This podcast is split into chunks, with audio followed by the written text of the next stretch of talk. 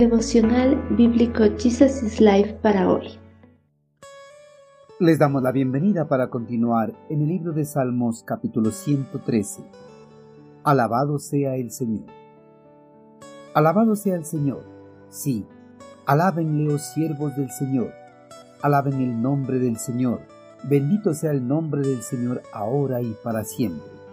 En todas partes del oriente al occidente, alaben el nombre del Señor él está por encima de las naciones, su gloria es más alta que los cielos.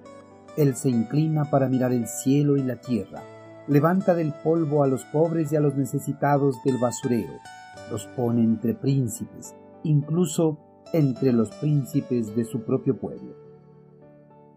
De acuerdo a la perspectiva de la sociedad humana, las personas son valoradas de acuerdo a las riquezas o posesiones económicas que posean. En esta escala de valor humano, las personas con poderío económico exorbitante son más apreciadas y estimadas. En contraste, las personas de escasos recursos económicos y humildes son despreciadas y desechadas por el círculo social. Ante los ojos del eterno Creador, el valor de una persona no tiene relación alguna con su riqueza ni con su posición social, ya que Dios sobrepasa los órdenes sociales establecidos por el mundo pues para estimar y apreciar al hombre examina su corazón. A pesar de que el eterno Creador está sentado en su trono de gloria y majestad en las alturas, desde las alturas de su trono, mira constantemente la condición de los pobres y los necesitados de la sociedad humana y se inclina para socorrerlos y levantarlos de esa condición deplorable y los sienta con los príncipes más importantes del mundo. El principio general de la ayuda brindada por el Altísimo al pobre y al menesteroso tuvo su destacado cumplimiento cuando el eterno Creador sacó a su pueblo elegido de la esclavitud en Egipto y les dio un gran territorio para que formasen una nueva nación de reyes y príncipes. Un ejemplo aún más destacado de la ayuda de Dios a los pobres y necesitados fue la ayuda que brindó a la humanidad que se encontraba en una condición deplorable a causa de sus delitos y pecados.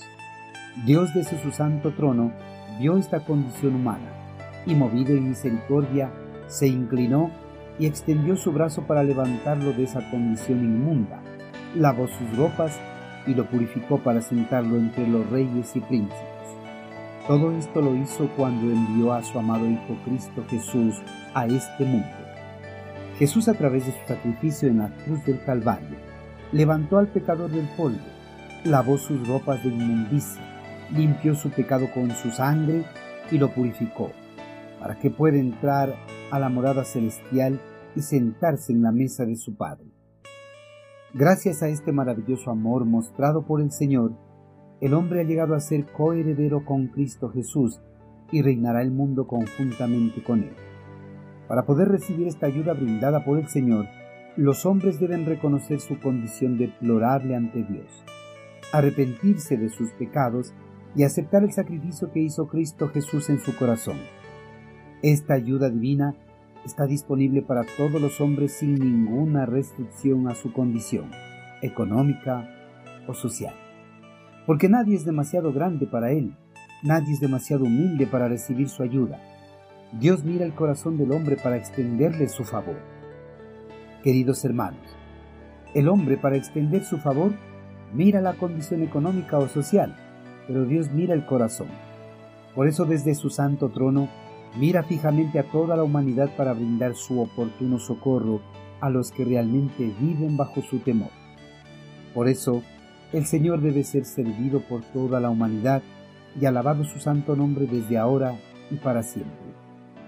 Hermanos, el Señor debe ser servido y alabado por lo que hizo en favor de la humanidad. Él está tan lejos como cerca de nosotros. Aunque es grandioso en poder y en majestad, usa su poder para ayudarnos. Él nos rescató de la inmundicia del pecado y nos dio la posibilidad de sentarnos conjuntamente con Él y cogobernar el mundo. Alabado sea el Señor.